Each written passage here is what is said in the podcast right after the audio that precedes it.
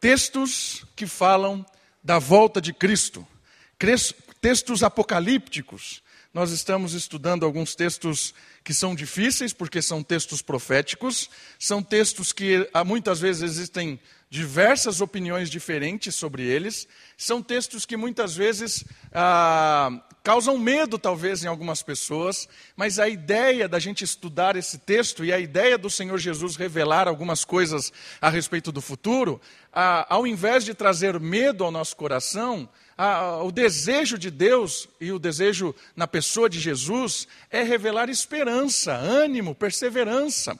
Essa é a ideia dos textos apocalípticos, dos textos que falam do retorno de Jesus.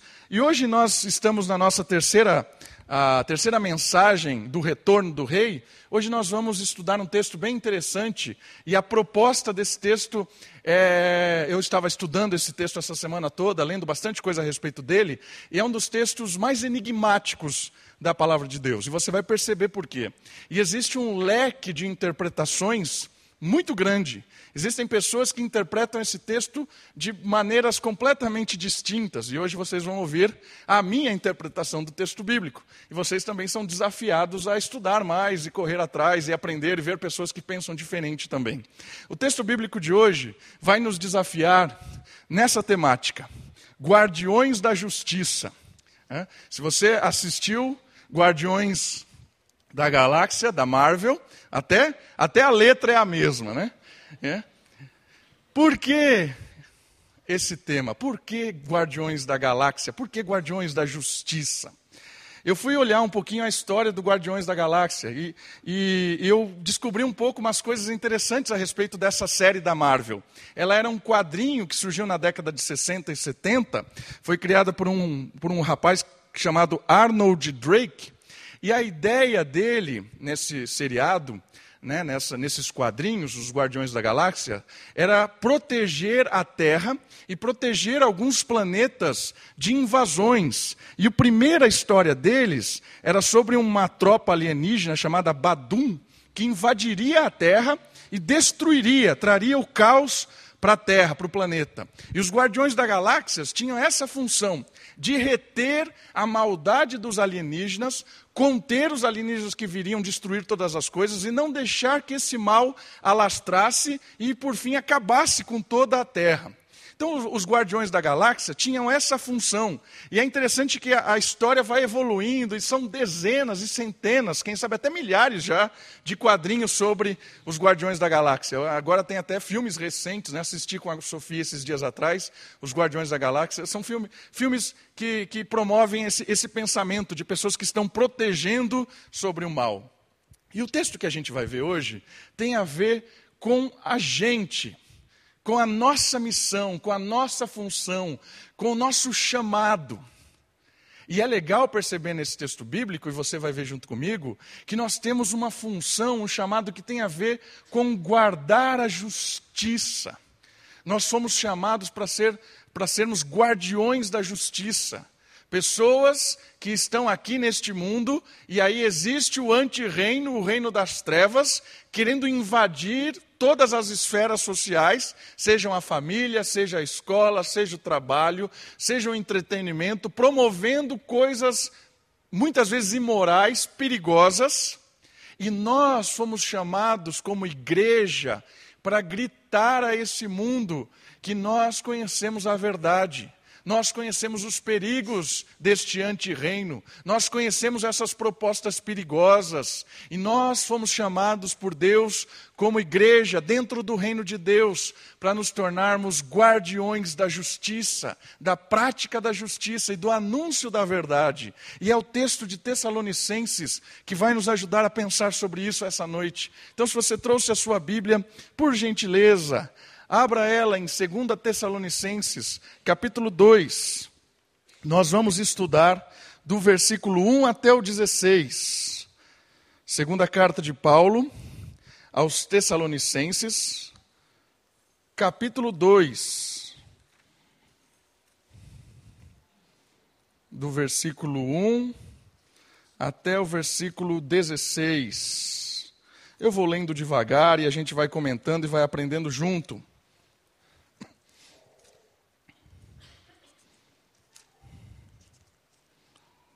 Segunda carta de Paulo aos Tessalonicenses, capítulo 2. Todo mundo aí? Olha só o que diz a palavra de Deus. Irmãos, acerca da vinda de nosso Senhor Jesus Cristo e da nossa reunião com Ele, vos pedimos que não mudeis facilmente o vosso modo de pensar nem fiqueis assustados por causa do Espírito, palavra ou carta atribuídos individualmente a nós, como se o dia do Senhor já estivesse bem perto. Ninguém vos engane de modo algum. O que Paulo está angustiado aqui nessa carta. A igreja de Tessalônica é uma igreja muito comprometida com Deus. Se você olhar a primeira carta, você vai ver dezenas de elogios de Paulo para essa comunidade. Eles eram uma, uma igreja perseverante, eles eram uma igreja que lutavam contra a maldade, eles eram uma igreja comprometida, era um povo de Deus envolvido na história. Mas de repente, algo começou a confundir esses irmãos. Algo começou a atormentar o coração deles, porque começou a surgir um diz que me diz na comunidade de que o dia do Senhor estava muito perto, ou então de que o dia do Senhor já estava em andamento.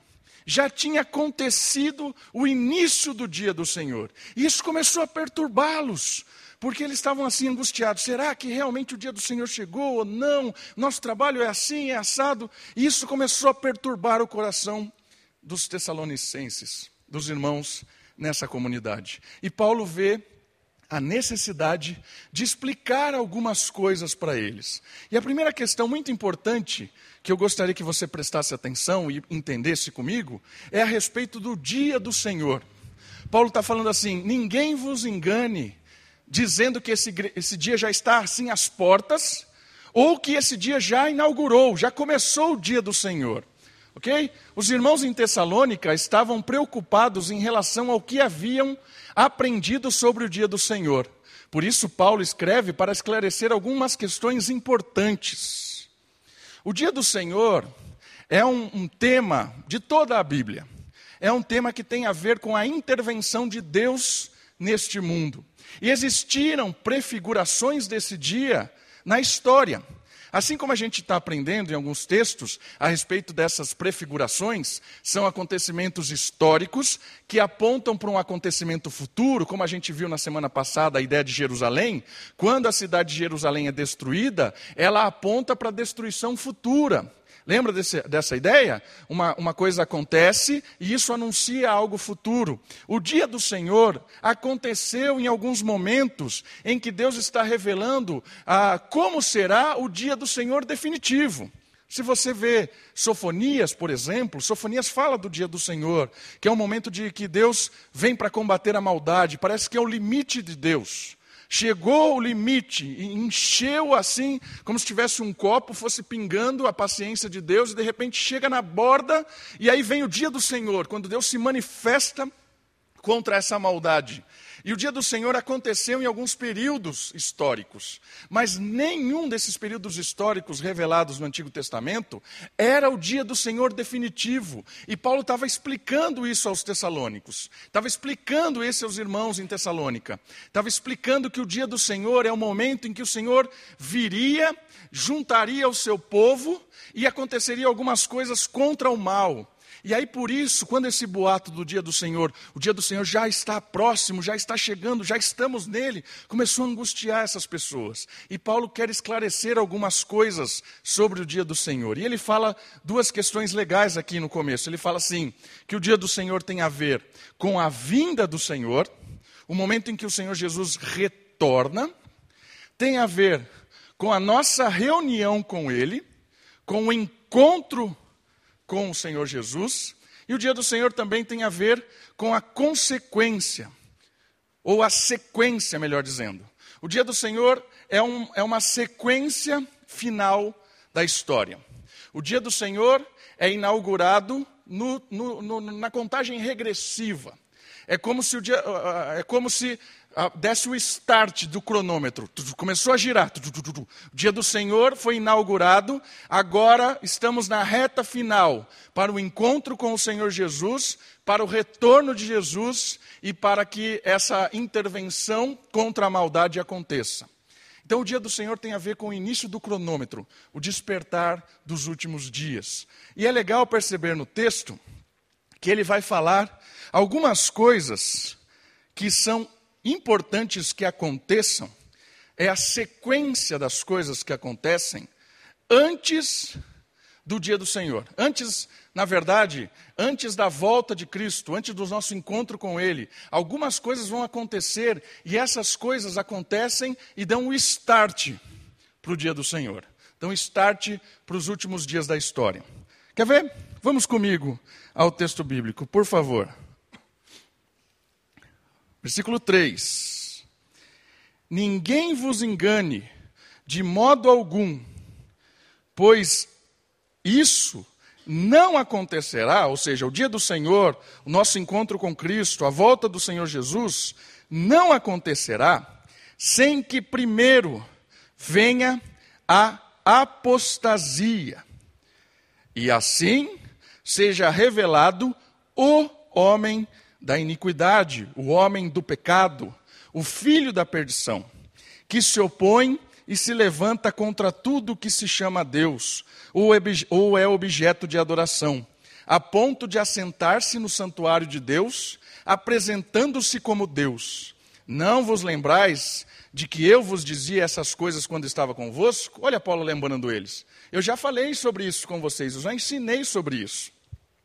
E agora sabeis o que o detém, para que seja revelado no tempo certo.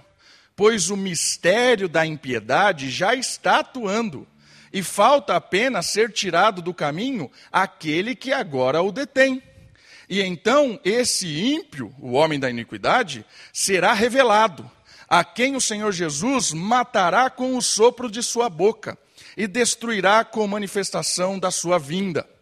A vinda desse ímpio se dá por meio da força de Satanás, com todo o poder, sinais e falsos milagres, e com todo o engano da injustiça, para os que parecem, para os que perecem, pois rejeitam amar a verdade para serem salvos. É por isso que Deus lhes envia a atuação do erro, o ministério do engano, para quem, para que creiam na mentira para que sejam julgados todos que não creram na verdade, mas tiveram prazer na injustiça. Mas, irmãos amados do Senhor, devemos sempre agradecer a Deus por vós, pois Ele vos escolheu desde o princípio para a salvação, pela santificação feita pelo Espírito e pela fé na verdade. Até aí por enquanto. Então, percebeu que existe uma sequência de coisas que antecedem a volta de Cristo, a manifestação. Ah, da, da glorioso, do glorioso retorno, do nosso encontro com Ele. E a primeira questão importante é eu, eu perceber essa cronologia. Primeira coisa que o texto diz é o seguinte: não acontecerá antes que haja a apostasia.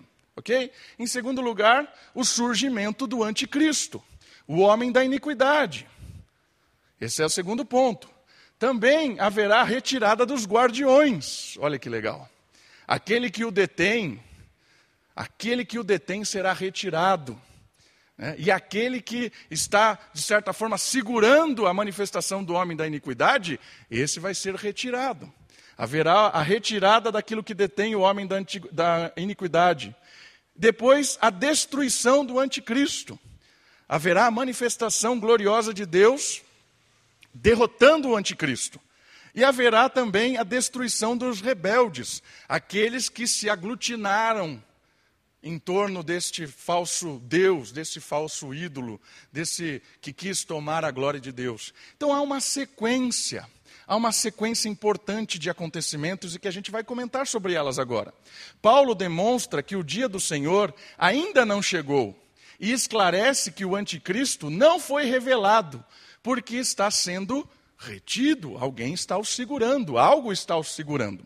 Então, uma coisa interessante de perceber é que a, a mesma história de que algo presente aponta para a futura tem a ver também com o anticristo.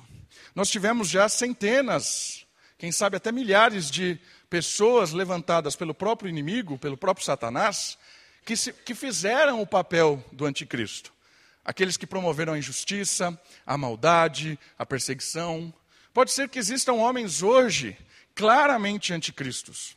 Mas uma coisa importante é que é, esses prefiguram um último homem, um último é, líder que será aquele que a gente estudou de Daniel, e a gente vai falar um pouquinho sobre ele, haverá um anticristo último a ser revelado neste mundo. Mas vamos entender um pouco mais essa cronologia ah, do start do dia do Senhor que Paulo está nos desafiando a pensar aqui. A primeira questão, então, importante a ser analisada é o que é apostasia.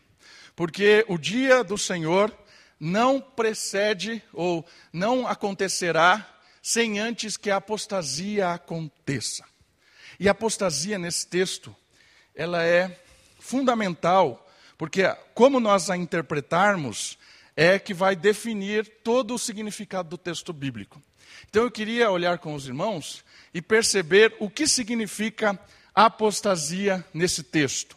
A interpretação desta palavra é fundamental para estabelecermos tudo o que acontece depois dela. Porque a apostasia vai acontecer e em seguida haverá a manifestação do anticristo. Aquele que o detém será retirado. O que é apostasia? Apostasia, eu queria em primeiro lugar dizer para vocês, irmãos, que apostasia é uma palavra grega que não foi traduzida para o português, ela foi transliterada. O que isso significa? É como mouse. Mouse, né? é transliterado do inglês. A gente não traduz mouse, ninguém chama aquilo de rato, né? Cadê o rato? Não, não, ninguém fala que é rato. É o mouse. Transliterou do inglês e se usa em português normalmente. Então a apostasia nesse texto, ela não é traduzida. Certo? Então, em grego, apostasia é apostasia. Houve uma transliteração dela nas traduções recentes. Mas isso começou a, a na época dos reformadores. Antes dos reformadores, algumas Bíblias mais antigas, inglesas, por exemplo, traduziam-se essa palavra. E olha só, quais são as possíveis traduções de apostasia? Apostasia pode ser traduzido como retirada, saída, rebelião, abandono e pode estar relacionado com uma atitude física ou espiritual. Então, apostasia é saída.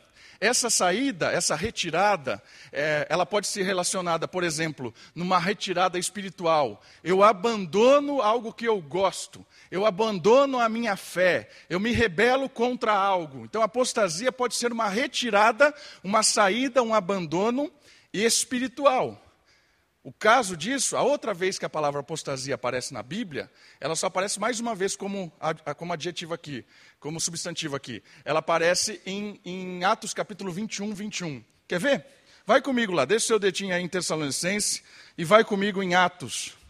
Atos dos Apóstolos, capítulo 21, versículo 21. Aqui aparece também a palavra apostasia. Atos 21, 21.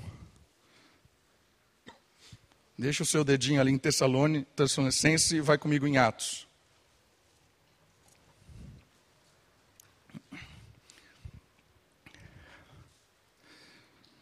Todo mundo lá? Olha só. Não te deixes convencer. Ah, desculpa, estou no 23. É 21, 21. Eles têm sido informados a teu respeito, falando de Paulo, de que ensinas todos os judeus que estão entre os gentios se afastarem, aqui é apostasia, se retirarem, apostar, apostatarem de Moisés. O que ele está ensinando aqui? Ele está falando a respeito de que existe uma apostasia de se retirar daquilo que Moisés ensinou. E eles estavam acusando Paulo aqui: Paulo, você está promovendo uma retirada, uma saída da tradição judaica.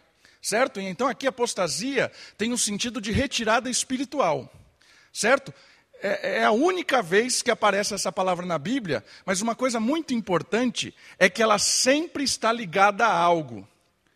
Percebeu aqui no texto? A apostasia de quê? De Moisés. Perceberam isso? Então está ligado apostasia com Moisés. Agora vem comigo, volta lá em Tessalonicenses e vamos tentar enxergar onde a apostasia liga. Qual é a palavra que está falando da retirada, da saída, do abandono? 2 Tessalonicenses, capítulo 2, versículo 3. Olha só. Ninguém vos engane de modo algum, pois isso não acontecerá sem que primeiro venha a apostasia e em seguida seja revelado o homem do pecado. Apostasia está ligado a que palavra aqui? Nenhuma. Então vamos traduzir apostasia? Vamos traduzir apostasia e vamos ler traduzindo apostasia agora. Comigo de novo. Ninguém vos engane de modo algum, pois isso não acontecerá sem que primeiro venha a retirada, e em seguida seja revelado o homem do pecado. Opa! O que é a retirada? Aqui pode ser várias coisas, mas eu quero dar as duas mais comuns, ou a mais comum. A mais comum, as pessoas interpretam que a retirada aqui é quando as pessoas abandonam a fé. Então ele está dizendo assim: o homem da iniquidade só vai ser manifestado quando muitas pessoas abandonarem a fé. Há uma retirada da fé. Irmãos, isso é possível nesse texto? É possível. Mas eu entendo que talvez seja pouco provável isso. Por quê? Porque faz mais sentido uma outra coisa. O quê? O quê? O homem da iniquidade só, só será manifesto quando houver a retirada. Vai comigo ali na frente. Versículo 5, versículo 6. E agora sabeis o que o detém, para que seja revelado no tempo certo. Então alguém o detém, alguém detém o homem da iniquidade, certo? Pois o mistério da impiedade já está atuando e falta apenas ser tirado do caminho aquele que agora o detém. Então existe alguém que o detém. Quando esse alguém for retirado, ele será manifesto. E aqui nós temos uma palavra escrita: retirada. É certo? Não se engane. Antes acontecerá a retirada. Irmãos, a minha proposta, a minha interpretação desse texto é que apostasia aqui é arrebatamento é quando a igreja sai da história. É quando Deus retira e toma para si a igreja. Então, apostasia nesse texto aqui não está ligado com algo ruim. Aqui está ligado com algo bom para a igreja. Está ligado com algo bom para cada um de nós. Então, antes da manifestação do último anticristo, haverá a retirada. Por quê? Porque Deus tem um plano definitivo, Deus tem um plano exclusivo. Lembra que eu disse para Israel? E a gente vai falar disso hoje, vai relembrar alguns textos de Daniel, que fala que Deus vai trabalhar com Israel nos dias finais. Então, antes dessa manifestação, haverá a retirada, porque Deus não nos destinou para a ira vindoura, e a ira vindoura está destinada para o dia do Senhor, para aquele período, período final em que a ira de Deus será derramada sobre a terra.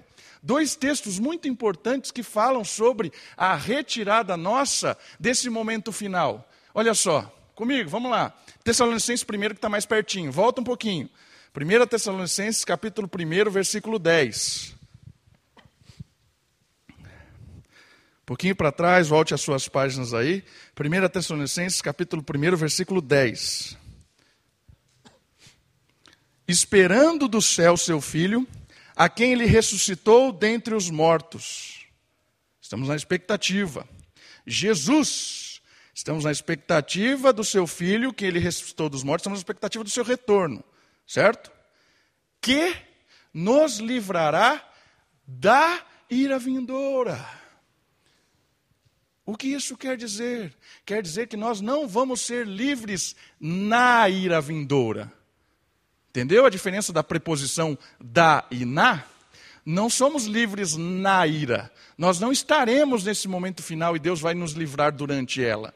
Não, o texto bíblico está dizendo assim: nós vamos ser livres dela, da ira.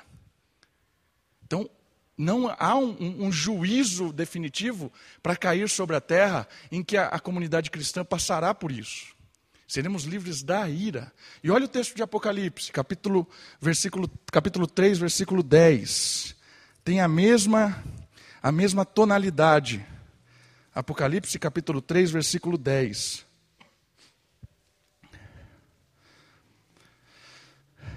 Porque deste atenção à minha exortação a perseverança. Perseverem, sejam íntegros, firmes. Também te guardarei da hora da provação que virá sobre o mundo inteiro. Te livrarei da e não na. Certo? Te livrarei, te guardarei da hora da provação que virá sobre o mundo inteiro, para pôr à prova os que habitam sobre a terra. Queridos, Existe um dia do Senhor, um período final, que a ira de Deus vai ser derramada sobre a terra, acontecerão muitas coisas, muitas. Deus vai trabalhar com um povo específico, que é o povo de Israel. Mas esse momento histórico não é para nós. Esse momento histórico não está destinado a nós. Haverá o nosso encontro com o Senhor aos ares antes desse momento. A igreja vai ser arrebatada antes que a ira de Deus seja jogada sobre a terra. Essa é a questão muito importante da gente perceber, de que haverá esse essa retirada. Mas enquanto a retirada não acontece, qual é a nossa missão? Aí tem a ver com essa palavra, com os guardiões. Porque você percebeu no texto? Essa manifestação final, levantará-se um homem da iniquidade e ele promoverá um momento de angústia, mas algo detém isso, algo segura. O que é que o detém? É a igreja, é a comunidade cristã. Nós somos chamados para combater a injustiça, a maldade, a iniquidade, vivendo uma vida diferente, uma vida santa que aponta para Cristo, e isso de forma espiritual, isso de forma surpreendente, isso sendo como instrumento de Deus hoje. Nós somos guardiões da justiça. Nós somos guardiões para que o homem da iniquidade não coloque as suas garras totalmente de fora. Por isso que aumenta a perseguição, por isso que aumenta a angústia, por isso que aumentam as coisas. Nós vamos caminhando, a gente aprendeu em Mateus 24 que os nossos dias vão se intensificar, vai ficar difícil, o amor vai se esfriar. Normalmente a gente está caminhando por isso, mas nós somos os guardiões da justiça, meus irmãos. Nós somos chamados para deter o ministério da iniquidade, ou o mistério, como a palavra aqui aparece.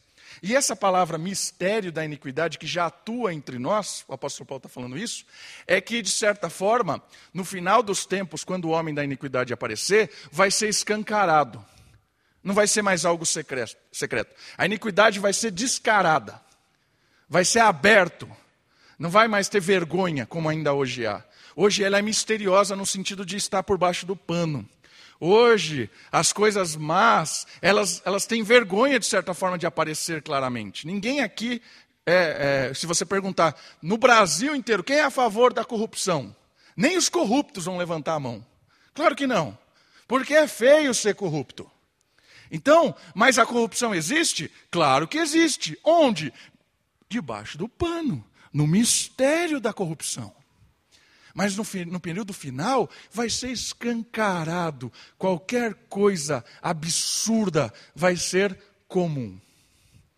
Por isso, irmãos, nós somos chamados para combater a injustiça, a corrupção, a maldade, enquanto ela está escondida. E a gente é que revela. Como é que a gente revela esse tipo de coisa? Jogando luz sobre ela. E como é que nós jogamos luz sobre a corrupção, a maldade e a injustiça? Quando nós apresentamos a verdade de Cristo em amor, com carinho, com paciência, e nós apontamos a luz e falamos assim: isso aqui está errado. Não é assim que o mundo deve ser. Olha, isso que vocês estão promovendo é injusto, jogando luz da palavra de Deus nas coisas perigosas e esquisitas deste mundo. Essa é a nossa missão, meus irmãos. Nós somos chamados para sermos guardiões deste mundo que misteriosamente caminha por um período final muito, muito desequilibrado e muito pernicioso. Algumas coisas interessantes. Hoje o mistério da iniquidade já atua, mas não com o poder que será manifesto com a revelação do homem da iniquidade. Ok? Que mais? Esta manifestação da impiedade não acontece porque a igreja é responsável em detê-lo com a sua atuação hoje. Nosso chamado. A igreja age no reino de Deus em todas as esferas da sociedade. Queridos, aqui está a importância da nossa comunidade atuando hoje, da nossa existência e da nossa consciência como esse que foi chamado para guardar a palavra de Deus e anunciá-la e vivê-la. Você pode estar pensando assim: ah, mas isso é muito grande para mim. Como é que eu vou combater a maldade do mundo? Mas não é assim que funciona é o nosso chamado, é individual. Como é que você guarda a verdade no seu dia a dia? Vamos pensar um pouco. Qual é a sua rotina? Quais são os lugares que você frequenta durante a semana? Onde é que você passa durante a semana? Faça essa, essa pergunta a si mesmo e comece a avaliar como é que você pode jogar luz e ser um guardião da verdade e, e, e de certa forma, escancarar talvez a injustiça que está ali meio por baixo do pano. Como é que você faz isso com as crianças, por exemplo? Com as crianças que têm a oportunidade, que você tem a oportunidade de se relacionar com ela durante a semana. Talvez você seja professor, talvez você seja pai, talvez seja tio, talvez seja vizinho de alguma criança, talvez seja vizinho de uma escola. Como é que você mostra a verdade para essas crianças? No jeito que você trata, no jeito que você cuida, no jeito que você a respeita, a considera, no jeito que você a corrige, no jeito que você aponta para a criança que ela é alguém que deve obedecer regras e não ser insensata, entregue a sua própria. É, insensata é a pessoa entregue ao seu próprio coração. Essa é a nossa atuação como guardião da verdade e da justiça, cuidando para que as crianças também descubram a verdade. Essa é a nossa função se você tem contato com criança, é sua responsabilidade. Pais, cuidem dos seus filhos com amor, com justiça, com retidão, aponte a palavra de Deus, corrija em torno da palavra de Deus. Não deixe o seu filho ser senhor da sua casa.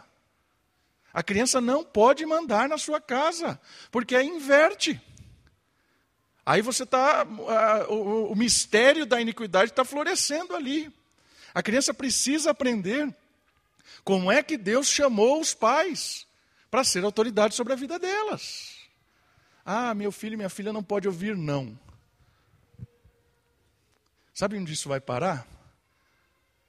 Quando você lê uma reportagem na internet que um rapaz pegou ácido e jogou na cara da namorada. Por que, que ele fez isso? Porque ela disse: Eu não quero mais namorar com você. Ele não sabe ouvir não. E quando ele não sabe ouvir não, o que ele faz? Ele pega o ácido e joga na cara da mulher. É isso que a gente cria em casa, quando a gente não diz não para as nossas crianças. Tem que aprender.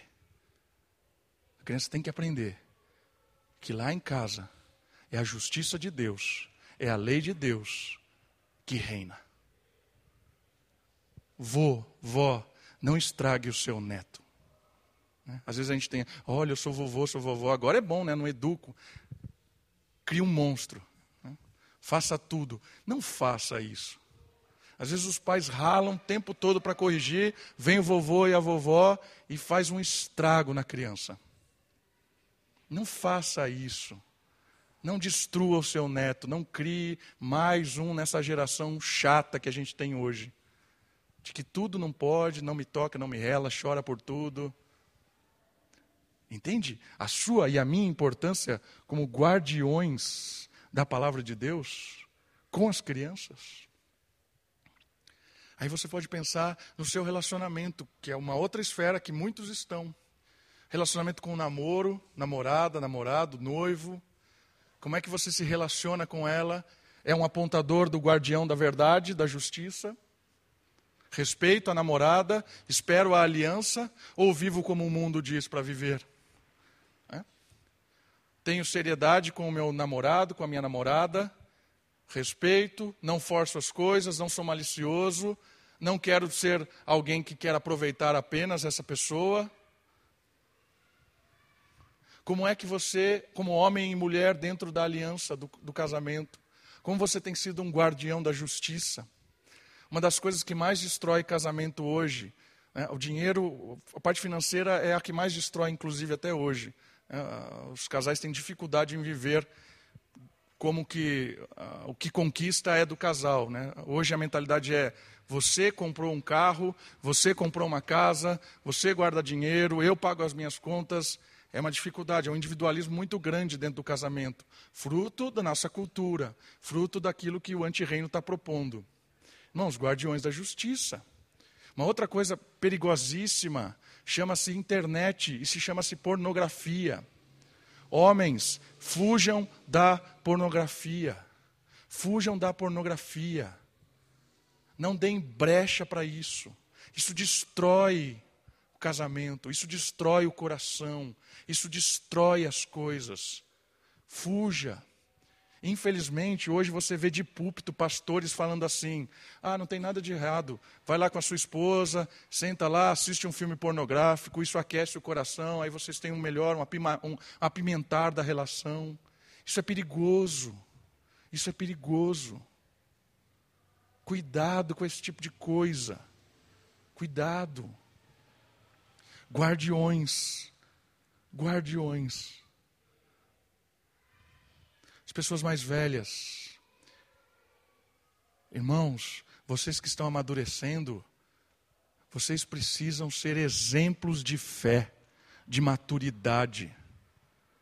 Infelizmente, às vezes a, gente, a pessoa fica, fica mais velha, ela se torna uma criança em termos de fé, vira uma pessoa que reclama de tudo, que faz fofoca o tempo todo, que fica angustiado, desesperado com as coisas, fala mal de todo mundo. Irmãos, vocês que são mais velhos, vocês são fundamentais para sustentar a igreja como guardiões da verdade, homens e mulheres de fé, de esperança, de palavra. Homens e mulheres que vivem o evangelho. Mas às vezes a gente tem uma geração de pessoas mais velhas na comunidade que são extremamente infantis na fé. Pessoas que não ajudam em nada. Irmãos, vocês são base da nossa comunidade. Às vezes nós olhamos para vocês mais velhos com inspiração, com desejo de querer ter essa vida que vocês tiveram. Homens e mulheres de fé, com certeza temos aqui muitas histórias. Se você começar a frequentar ou visitar algumas pessoas e ouvir a história desses homens e dessas mulheres, são impressionantes. Homens de fé, graças a Deus. Isso nos inspira. Percebe, senhores e senhoras da igreja, a responsabilidade que vocês têm para nós mais novos? Nós olhamos para vocês como guardiões da fé, da perseverança, do amor.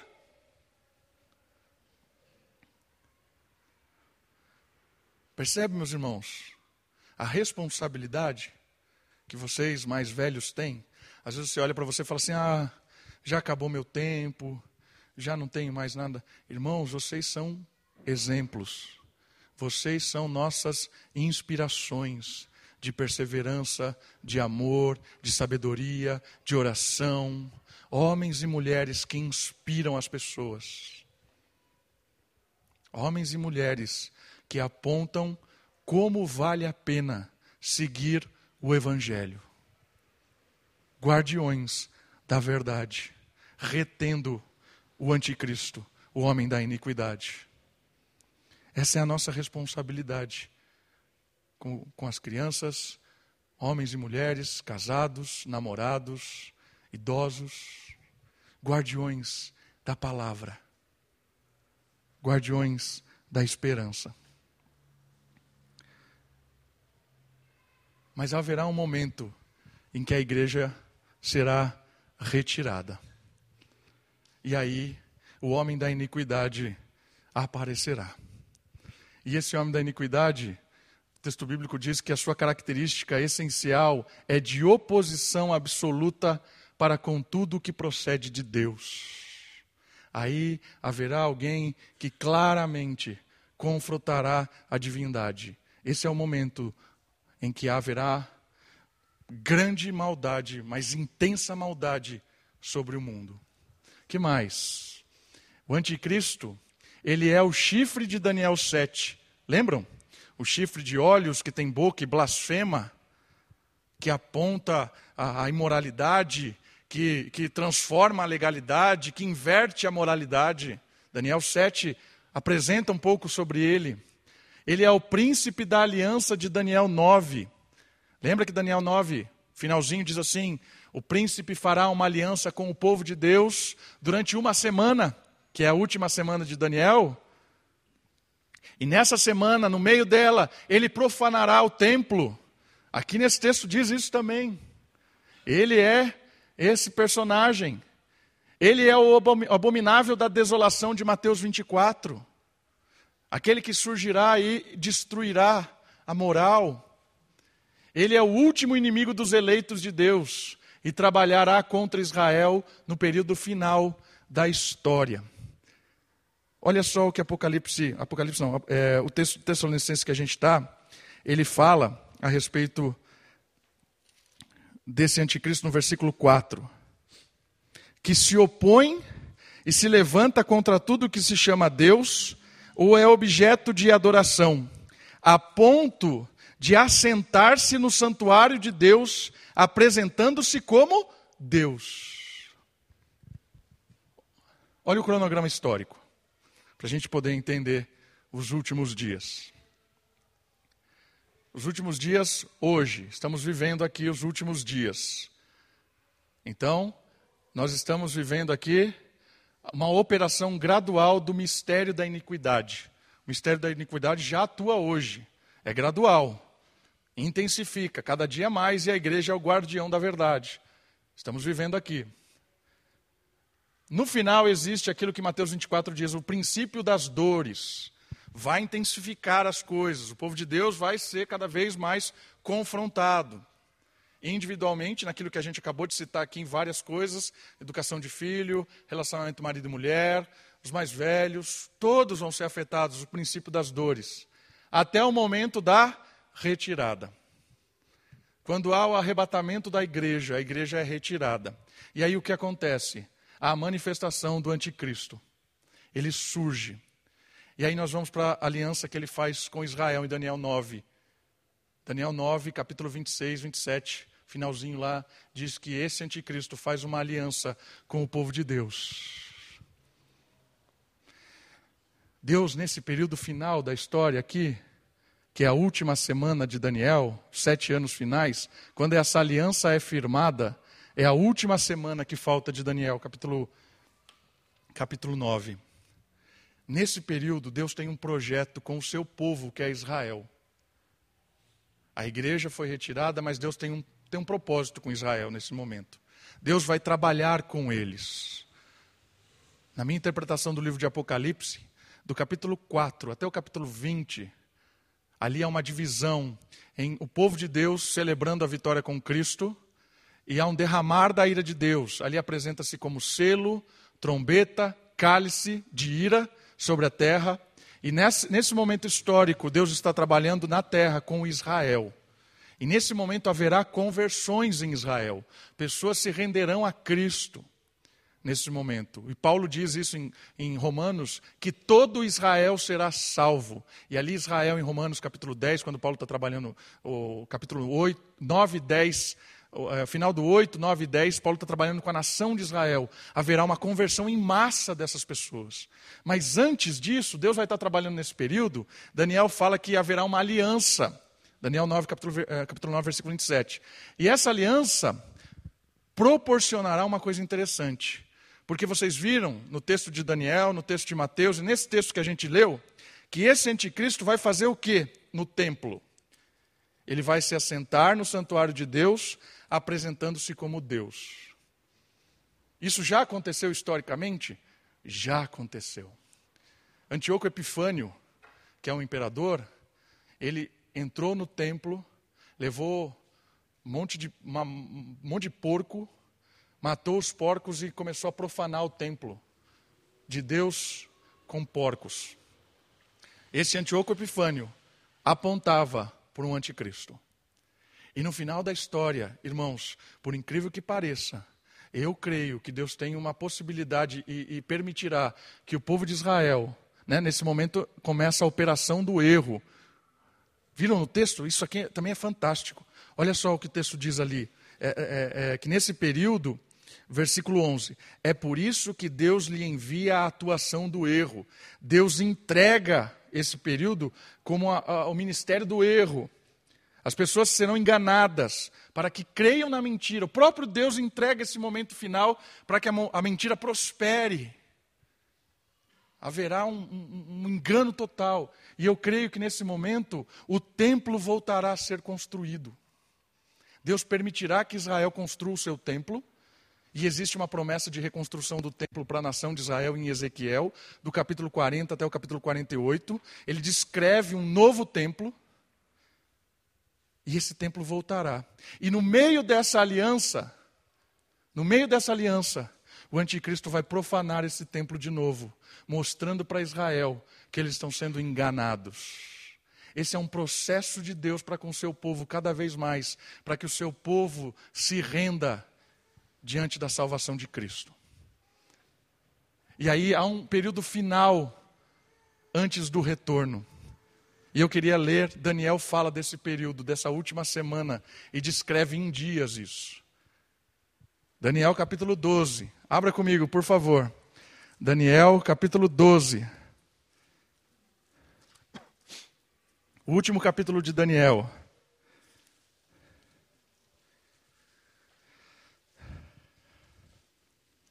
Eu vou ler o capítulo todo, irmãos. Daniel capítulo 12 fala do tempo do fim. Acompanhe a leitura, por favor. Naquele tempo, Miguel, o grande príncipe, se, se, levantará a favor dos filhos do teu povo, e haverá um tempo de tribulação como nunca houve desde que existiu nação até nação. Mas naquele tempo, o teu povo, todo aquele cujo nome estiver escrito no livro, será liberto. Muitos dos que dormem no pó da terra ressuscitarão, uns para a vida eterna e outros para a vergonha e desprezo eterno. Os que forem sábios resplandecerão como o fulgor do firmamento, e os que converteram a muitos para a justiça brilharão como as estrelas sempre e eternamente. Porém, tu, Daniel, sela a palavra e sela o livro até o fim do tempo. Muitos correrão de uma parte para outra, e o conhecimento se multiplicará. Então eu, Daniel, olhei e vi que a, estavam em pé outros dois, um de um lado da margem do rio e o outro do outro lado. Eu perguntei ao homem vestido de linho que estava acima das águas do rio: Quanto tempo haverá até o fim destas maravilhas? Então ouvi o homem se vestido de linho, que estava acima das águas do rio, quando levantou a mão ao céu, a mão direita e a mão esquerda, e jurou por aquele que vive eternamente, que isso seria para para um tempo, dois tempos e metade de um tempo. Olha o período. Um tempo, dois tempos e metade de um tempo. Quando o poder do povo santo tiver sido destruído, todas estas coisas se cumprirão. Eu ouvi, mas não entendi. Por isso perguntei: Meu senhor, qual será o fim dessas coisas? Ele respondeu: Vai-te, Daniel, porque estas palavras estão lacradas e seladas até o tempo do fim. Muitos se purificarão e embranquecerão e serão refinados. Mas o ímpio agirão com impiedade e nenhum deles entenderá, mas o sábio entenderão. Desde o tempo em que o holocausto contínuo for tirado e a abominação assoladora for estabelecida. Olha só, que está mencionando isso aqui que a gente está lendo, olha lá o holocausto contínuo for tirado e a abominação assoladora for estabelecida, quando o anticristo cumprir aquilo que Daniel 9 disse que quebraria a aliança. Desse dia haverá 1290 dias. Feliz do que espera a chegada aos 1335 dias. Tu, porém, vai-te até que chegue o fim, pois descansarás e receberás a tua herança no final de todos os dias. Então, olha só. Daniel capítulo 7, nos fala de um último período, uma, uma última semana de três anos e meio. E depois ele descreve um período, um tempo, dois tempos e metade de um tempo, três anos e meio, que é a metade final disso aqui. Quando o homem da abominação se estabelece. Daqui até o final tem 1200 1260 dias, que são três anos e meio. Daniel fala desses dias e fala de 1290 dias. E depois de 1335 dias. O que ele está falando?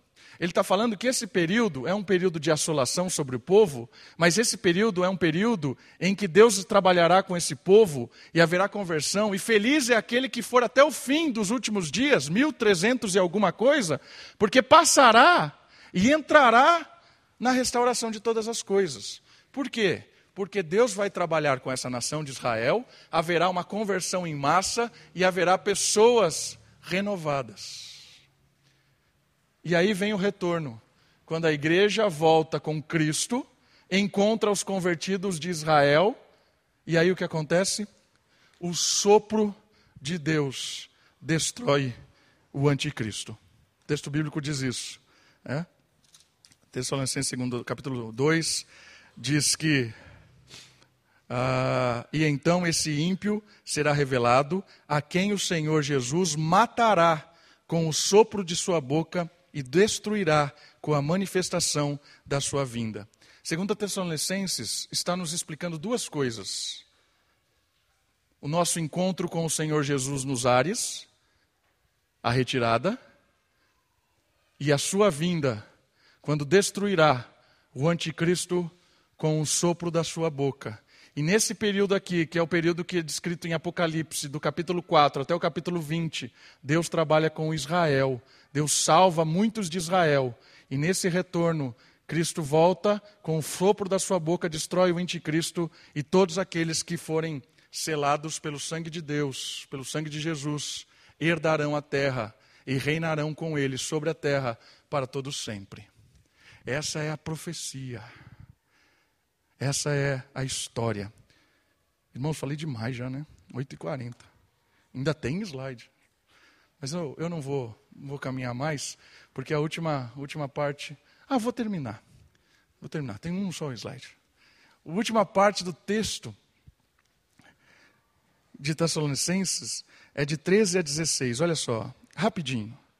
Mas, irmãos amados do Senhor, devemos sempre agradecer a Deus por vós, pois Ele vos escolheu desde o princípio para a salvação, pela santificação feita pelo Espírito e pela fé na verdade.